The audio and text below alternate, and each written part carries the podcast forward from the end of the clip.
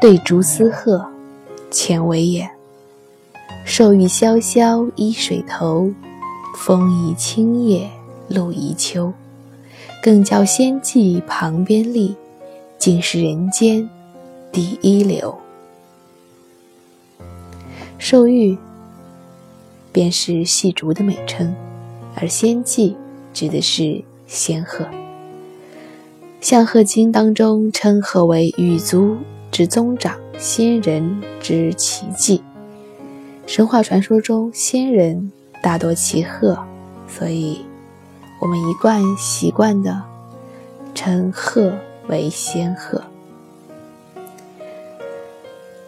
在这一首诗当中，我们看到的是月高风清、露凉的秋夜，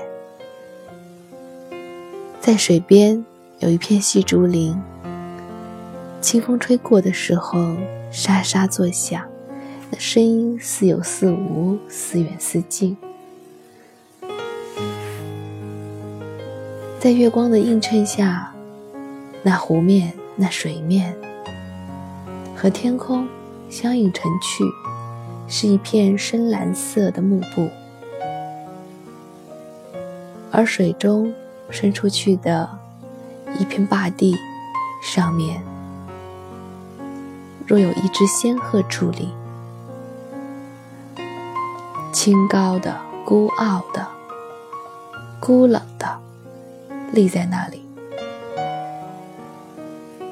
似与旁人没有任何的关系，只是自顾自的、独自的站在那里。而我们以一个旁观者的视角，以一个欣赏一幅画的视角去看它，去感受着清风，去倾听着细竹的沙沙声。那，便是人间第一流的美景。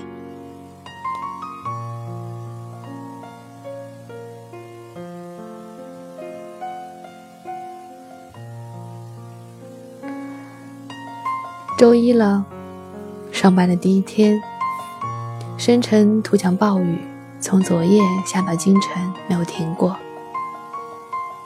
给很多人的出行造成了不便。如果你在今天的早晨堵在了路上，你有没有转过脸去看着窗外，看一看雨滴打在窗户上滑落的痕迹？其实那很美，只不过当我们焦急的要从一地赶往另一地的时候。是没有办法静下心来欣赏这一切的。